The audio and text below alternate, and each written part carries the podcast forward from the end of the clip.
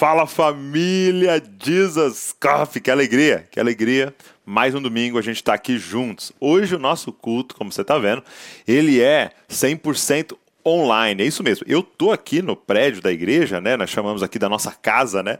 Eu tô aqui, mas não tem ninguém, a não ser o Natan gravando junto comigo aqui. É, por quê?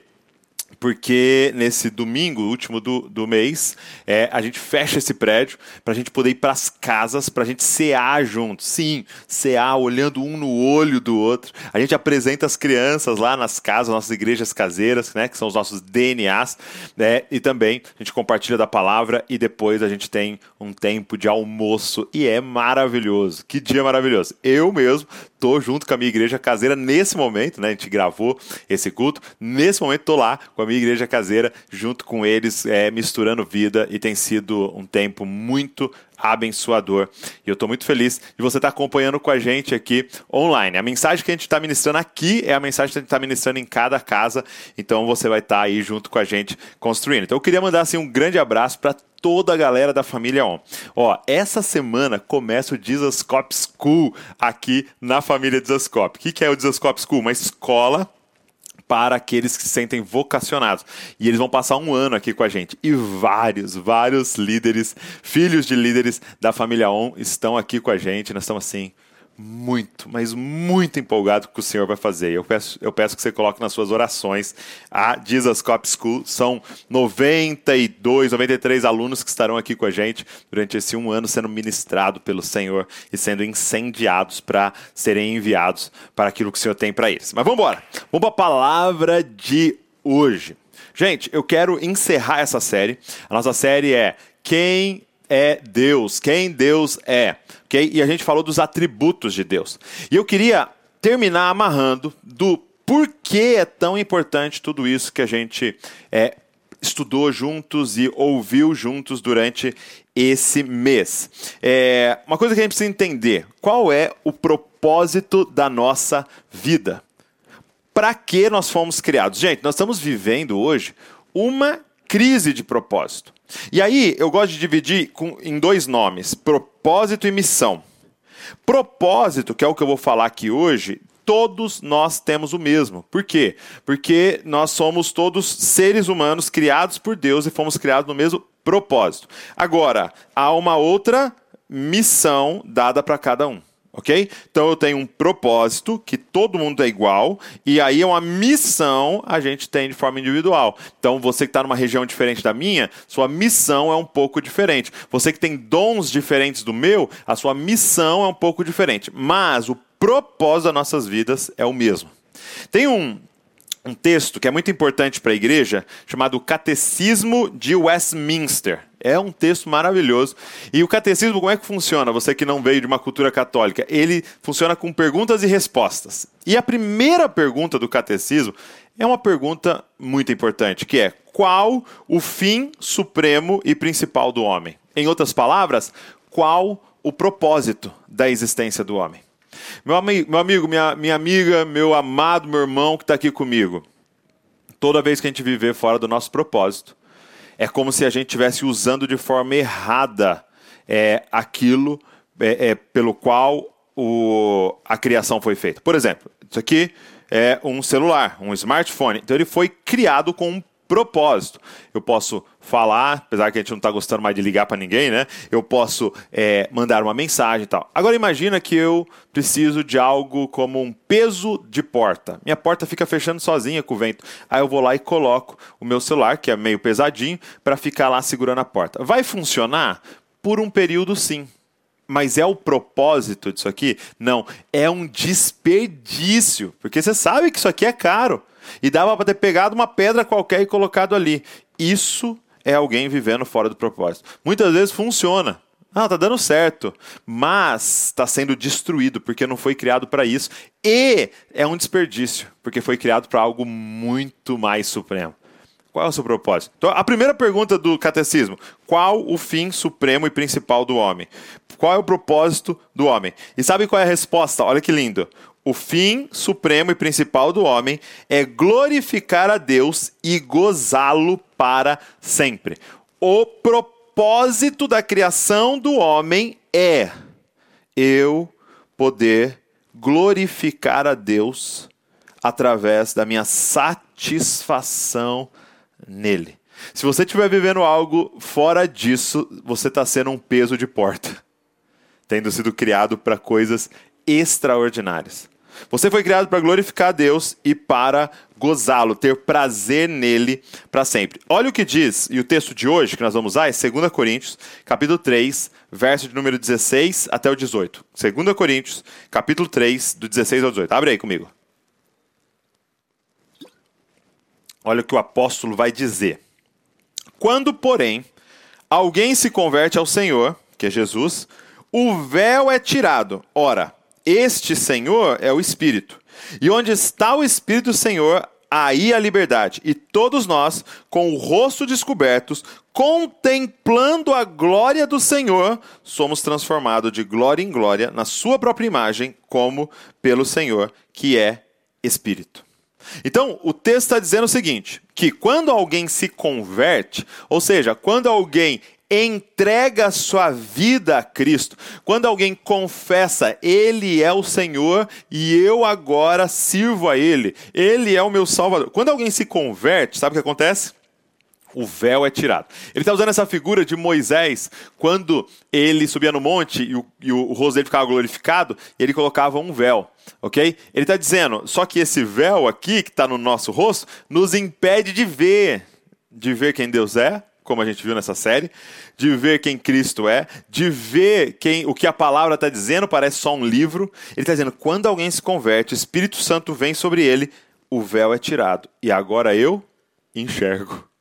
Agora eu posso ver. E aí ele diz: e quando esse véu é tirado, eu começo a contemplar quem Deus é.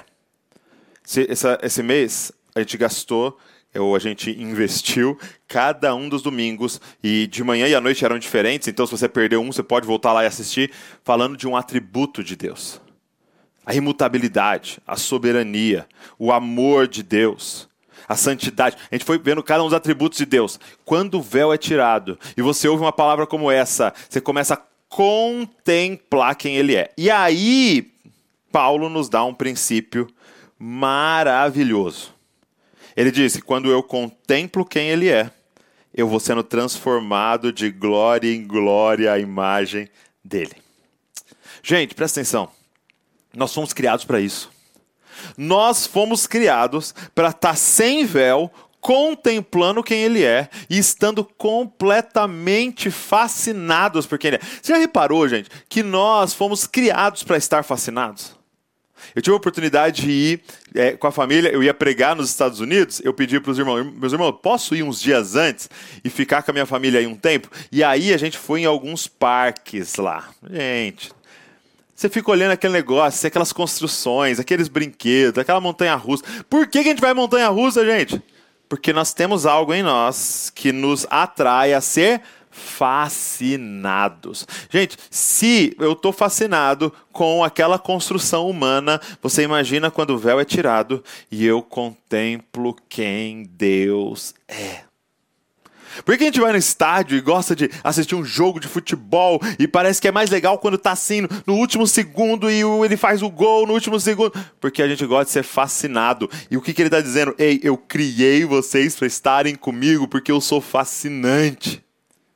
Eu gosto daquela é, do final dos evangelhos que conta que Jesus está na cruz e ele tem dos dois lados dois ladrões, tá? Que estão sendo crucificados por causa dos seus crimes.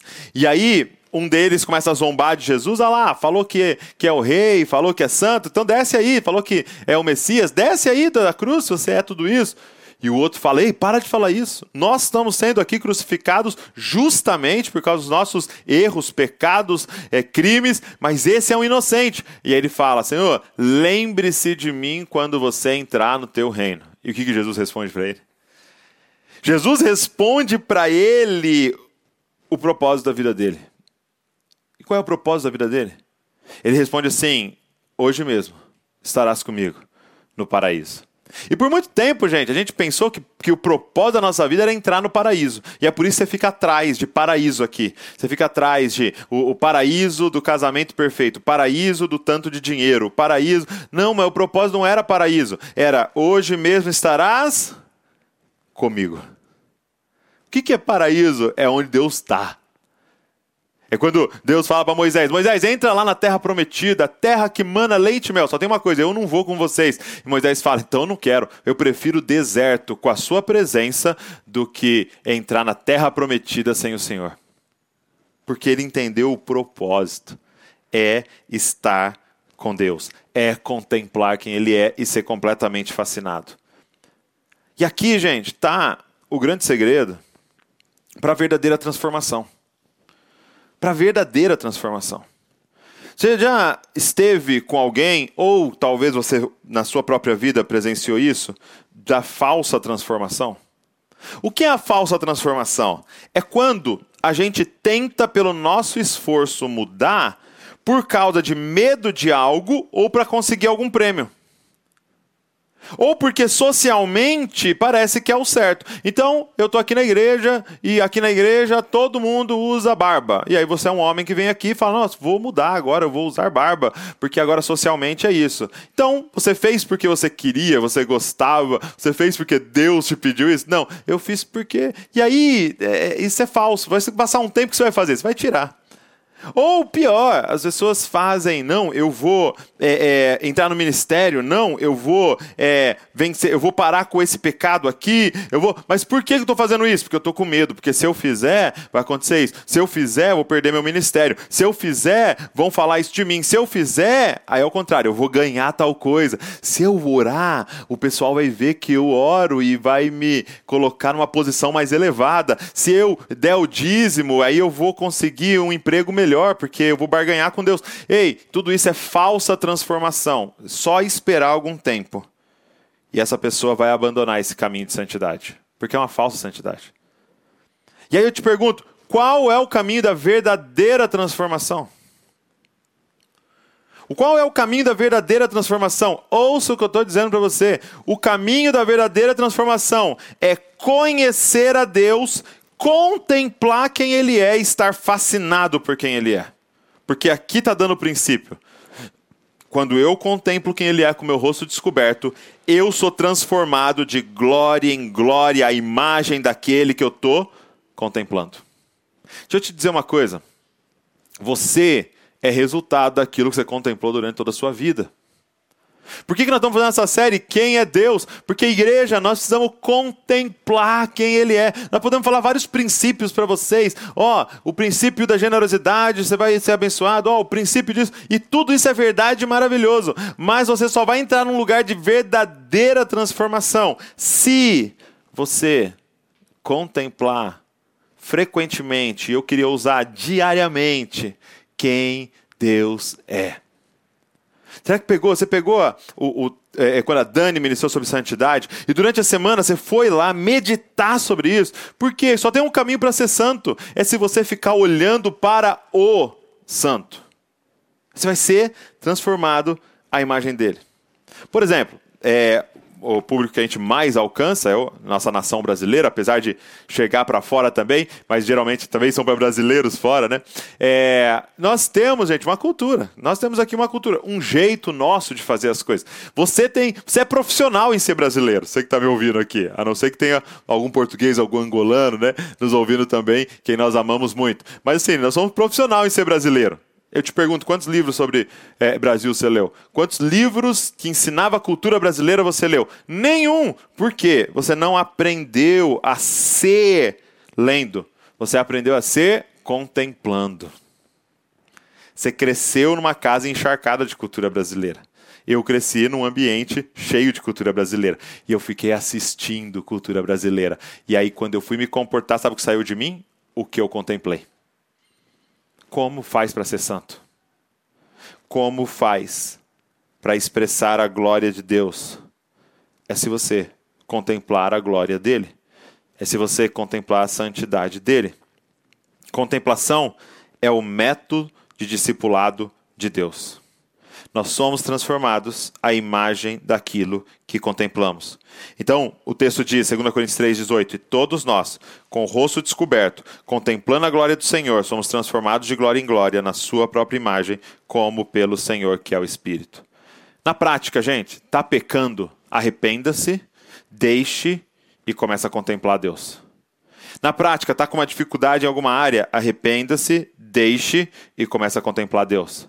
Você entendeu que o Senhor está te chamando para ser mais alguma coisa que está falando na palavra, sabe o que tem que fazer? Contemplar Deus. Por que, que Jesus veio, gente? Jesus, Jesus, pensa comigo, Jesus não poderia ter vindo com 33 anos e falado, gente, cheguei, semana que vem, já organiza aí que eu vou morrer, tá perdoado os pecados de vocês. Era, era, ele ia morrer pelos nossos pecados, sim ou não?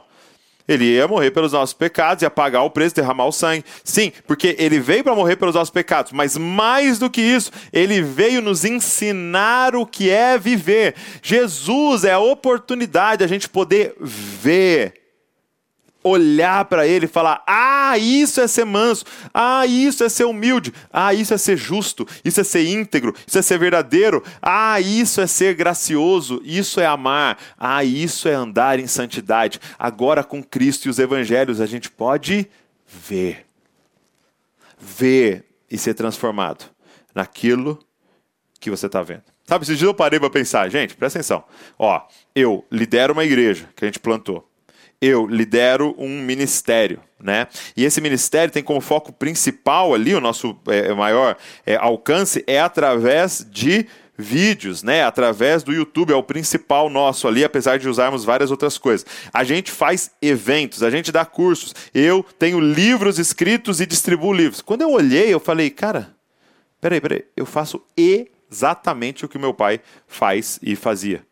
Meu pai tinha um programa de televisão, o nosso agora só é no YouTube. Meu pai plantou uma igreja, nós plantamos uma igreja aqui. Meu pai, o trabalho dele era distribuir livro, nós distribuímos livro aqui. Meu pai promove alguns eventos, eu faço eventos. Você está entendendo? E aí eu não, eu não falei assim, não, eu preciso fazer exatamente igual ao meu pai. Não, eu só contemplei o meu pai. Só que isso vale para as coisas ruins, talvez estão acontecendo na nossa vida. Será que você não contemplou a vida inteira uma coisa ruim? E Douglas, como é que eu faço? Eu tinha um pai horrível. É, mas agora você foi adotado e tem um pai maravilhoso. Por que você não olha para ele? Por que, você não olha para ele? Então, o que nós estamos falando aqui nesse mês é: olha para o seu pai, ele é santo. Olha para o seu pai, ele é imutável. Olha para o seu pai, ele é fiel. Olha para o seu pai, ele é amor. Olha para o seu pai. Ai, Douglas, eu tenho uma ira dentro de mim. Olha para o manso. Olha para o manso. E você vai ser transformado à imagem dele. Douglas, tem uma arrogância em mim. Olha para o humilde que lavou pés dos discípulos. Pega essa passagem, se for necessário, fica um ano lendo essa passagem, olhando. Esses dias, oh, é, esses dias não, quinta-feira, a gente teve aqui, quarta-feira, a gente teve a conferência aqui do Luciano Subirá e o doutor Aldrin estava, e antes de ele pregar, ele me mostrou uma imagem. Ele falou: Olha que legal, essa imagem é, é uma pintura, e ele falou o nome do, do pintor, né? E eu, eu, não lembro o nome do pintor.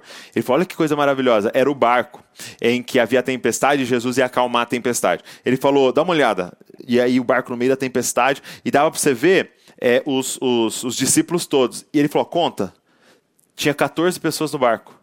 Só que se você pensar, né, que tinha os discípulos e Jesus, dá 13, né? 12 discípulos e Jesus. E ele falou, e o cara pintou 14. E aí ele deu zoom e falou assim, ó, porque esse aqui, ó, é ele. Ele pintou ele dentro do barco. Ele disse, é assim que nós temos que ler a Bíblia. Nós precisamos estar lá dentro. Então, se for necessário, cara, senta na sala lá, senta naquele cenáculo, que foi a última ceia, e deixa Jesus lavar os seus pés, para que saia toda a arrogância da sua vida. Se for necessário, seja você aquela prostituta pega em adultério que foi jogada no meio e veja Jesus dizendo: ninguém vai jogar pedra e eu também, podendo, não vou jogar, porque eu vim aqui para te salvar. Ei, nós precisamos contemplar. É para isso que tem a palavra de Deus. É para isso que irmãos e irmãs morreram, derramaram sangue para que a Bíblia chegasse à nossa mão, para que eu e você tivéssemos a oportunidade de contemplar. Contemplar. Foi assim com Adão e Eva. Vocês vão ser imagem e semelhança. Como? Eu vou descer todo final de tarde e andar com vocês. Contemplação. Foi assim com Israel. Eu quero uma nação que se pareça comigo. Como? congrega ao redor da montanha, eu vou descer na montanha, vocês vão contemplar quem eu sou. É assim com a igreja, nós com o rosto descoberto, nós temos que contemplar quem Ele é. Quem Deus é. Você conhece o Senhor? Talvez a, a, a, grande pergunta da nossa vida é essa: quem Deus é? Porque se você tem uma visão distorcida de Deus, você está contemplando algo distorcido e você está se tornando algo distorcido. Se você está vendo um Deus mau, você vai se transformar nessa maldade. Se você está vendo um Deus mesquinho, você vai se transformar nessa mesquinharia. Ei, mas se você está vendo Deus verdadeiro, você vai manifestar quem Ele criou você para ser a sua imagem e semelhança. Eu, eu gosto muito de uma passagem que eu quero ler para vocês que mostra o resultado disso. Alguém que viveu isso. É Atos 6, é, perdão, Atos 7, verso 54 ao 60.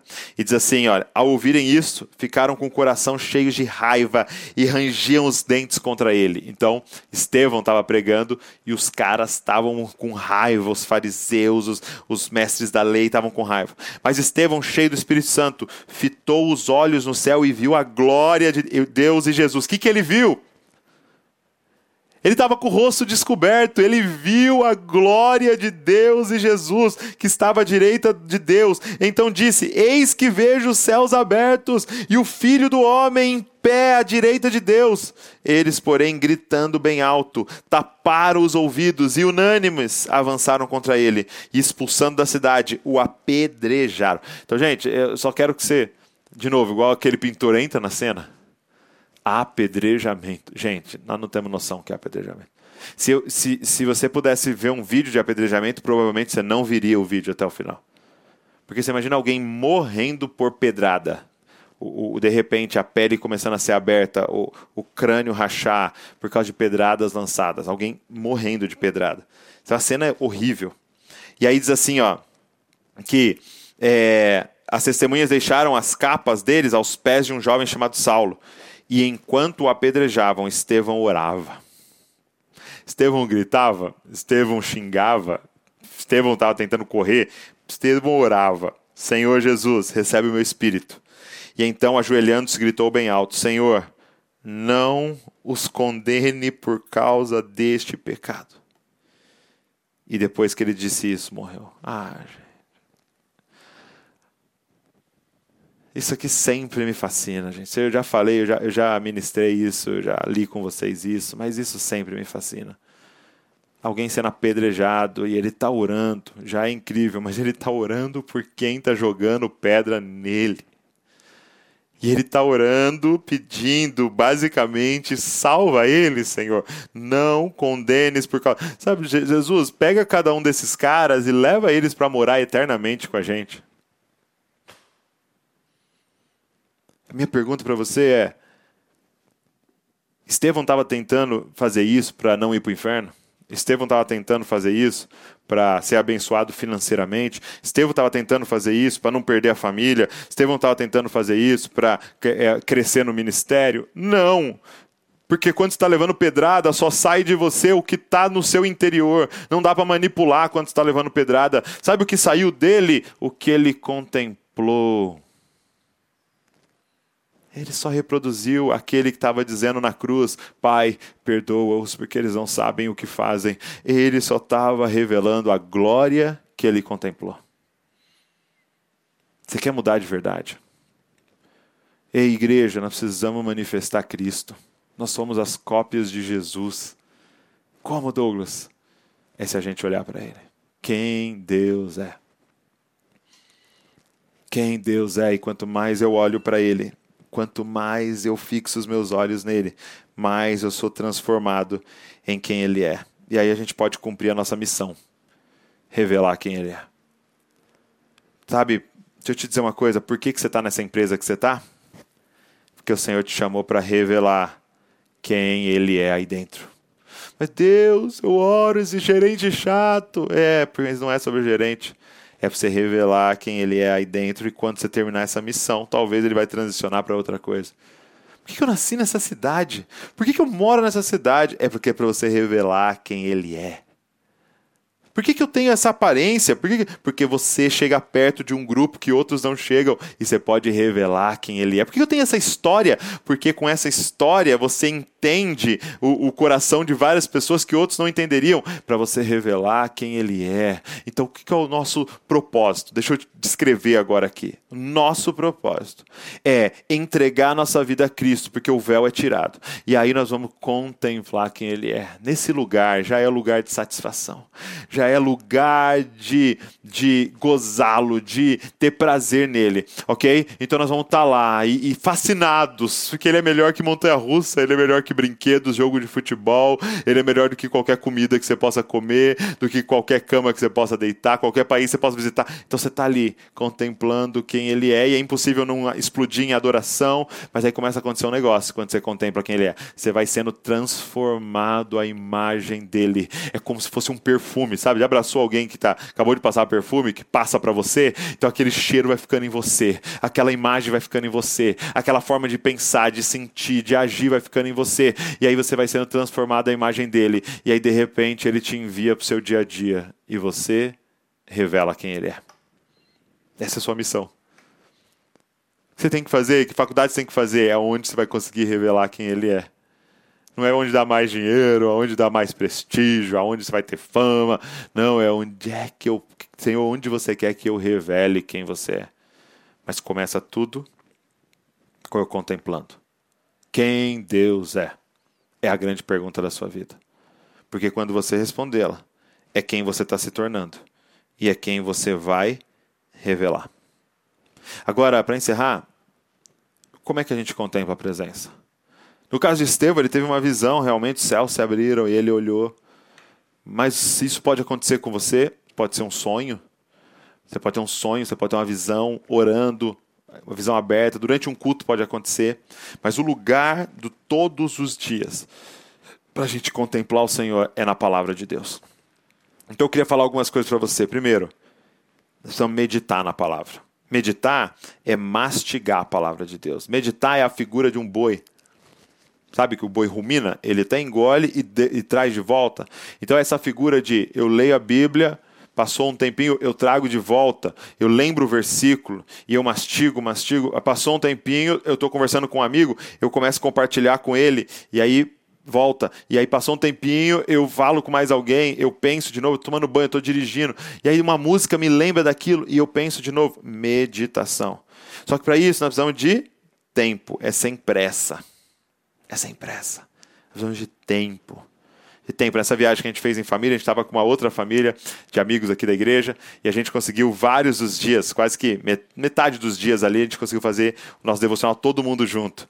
E, gente, a gente ficava uma hora e meia na nossa leitura. A leitura bíblica dá 15 minutos, mas a gente ficava uma hora e meia. Por quê? Porque a gente estava juntos meditando. É... Uma coisa importante é você lembrar que você está lendo esse livro na presença do autor. Lembre-se, quando você troca a Bíblia, Deus está aí. Aquele que escreveu o livro está aí. Eu tive a oportunidade de escrever alguns livros. Então imagina, você está lá lendo o livro, vai, sou nós, e eu estou lá do seu lado, sentado. Então você está lendo aqui, o que você quis dizer com isso aqui? Eu falo, ah, cara, isso aí é por causa disso, disso. Então, mas o que quer dizer isso aqui? Ah, isso... o autor está do seu lado quando você lê a Bíblia. Não se esqueça disso. E uma coisa que eu queria passar para vocês que eu aprendi é ore a palavra. Então você está lendo ali, de repente algo fala com você, para, já começa a falar com Deus sobre aquele assunto. E deixa a própria palavra aí te respondendo, e aí você fala com Deus aquele assunto. E aí você fala, Senhor, eu quero obedecer isso aqui. Senhor, me revela isso aqui. Senhor, me deixa entrar nessa cena. Senhor, deixa eu ver essa sua mansidão, essa sua santidade, essa sua humildade. Deixa eu ver é, o Senhor para eu ser transformado. Jesus, eu sou diferente disso aqui. Jesus, eu estou muito longe disso aqui. Eu preciso aprender isso aqui. Como é que o Senhor perdoa desse jeito? Como é que o Senhor dá, entrega desse jeito? Como é que falaram mal de você? Como é que Judas chega e você chama ele de amigo? Como, Senhor? E aí você fica ali e deixa essa glória impregnando você. Meu amigo, você foi criado para isso. Minha irmã, você foi criada para isso. Você está vivendo qualquer outra coisa e negligenciando isso. Você está como um peso na porta, desperdiçando a sua vida. Eu quero orar com você. Pai, obrigado Obrigado pela tua palavra poderosa. Obrigado pela tua bondade e graça sobre nós. Obrigado por esse mês, Pai, que a gente pode meditar sobre quem tu és. Mas eu queria te pedir, Senhor, mais do que uma nova informação, eu queria lembrar os meus irmãos, lembrar a mim mesmo esse lugar de contemplação, de meditação em quem tu és. Senhor, leva-nos para esse lugar para que a gente possa te conhecer, que a gente possa te contemplar e que a gente possa ser fascinado por quem tu és. Senhor, leva esse povo à fascinação, Pai. Leva esse povo, Senhor, a ser estragado pela imagem de quem Tu és, Pai. Senhor, assim como o Senhor fez com Paulo no caminho para Damasco, Senhor, onde a vida dele foi virada de ponta cabeça. Senhor, faz isso com a gente, para que prazeres mundanos percam a força e que a gente seja tomado pela verdade de quem Tu és, Senhor, fascinados. E aí, Pai, começa a nos transformar de glória em glória a imagem, transformando a imagem daquele que a gente está vendo, para que a gente possa revelar, revelar em casa, Pai. Que como marido eu possa revelar Cristo, que como esposa a Val possa revelar Cristo. Senhor, que nós possamos revelar Deus para os nossos filhos, que nós possamos revelar Deus para os nossos pais. Senhor, no trabalho, Senhor, nos faz uma revelação de quem Tu és, mesmo que isso cause perseguição, Senhor. Faz isso em nós, na igreja, na nossa igreja caseira, nos DNAs, Senhor, na cidade, em todos os lugares onde a gente estiver tendo um lazer. Nos faz uma revelação de quem Tu és, Deus. Nós não queremos passar por essa vida, Senhor, sem viver para a Tua glória, para a Tua glória, para revelar quem Tu és e ver o Teu nome sendo glorificado em toda a terra, Senhor. Pai, obrigado por cada irmão e irmão que está aqui com a gente. Obrigado por esse mês de fevereiro. Nós pedimos, Pai, por um mês de março cheio, cheio da tua presença, cheio do conhecimento de Deus. No nome de Jesus. Amém, amém e amém. Deus abençoe vocês. Nesse momento agora, cada um dos nossos DNAs vão ter um momento de cear, de sentar à mesa do Senhor. A ceia é esse momento de aliança. Por que que por esse período agora, nós tiramos a ceia aqui do prédio, porque a verdade é que com 400, 500 pessoas não, não tem como fazer uma aliança verdadeira, andar em uma aliança verdadeira. É claro que nós temos aliança com cada uma das pessoas aqui, mas na prática nós vamos misturar a vida com um grupo menor. Então por isso nós estamos nas casas e ali a gente pode pedir perdão, ser perdoado, a gente pode é, olhar no olho um do outro e dizer: Eu tenho uma aliança com você. Então é por isso nós vamos cear agora em cada uma das casas. Então eu queria liberar todos os DNAs aí para estarem ceando. Mas antes disso, deixa eu orar pela gente aqui. Pai, obrigado. Obrigado por esse culto. Obrigado por esse tempo abençoado na tua presença. Obrigado por poder adorar o Senhor junto com os meus irmãos espalhados por todo o mundo. E obrigado, Senhor, por mais um mês. Senhor, nós queremos consagrar ao Senhor essa semana que nós vamos iniciar, que seja para a tua glória e para o teu louvor. Eu oro, Senhor, por cada aluno que está chegando para a Jesus Cop School. Nós oramos para que o Senhor dê um ano para eles de discipulado, um ano de muita devoção, um ano de cura, transformação e um ano de preparação para cumprir os teus propósitos, Pai. Nós oramos por cada aluno que está vindo, Pai.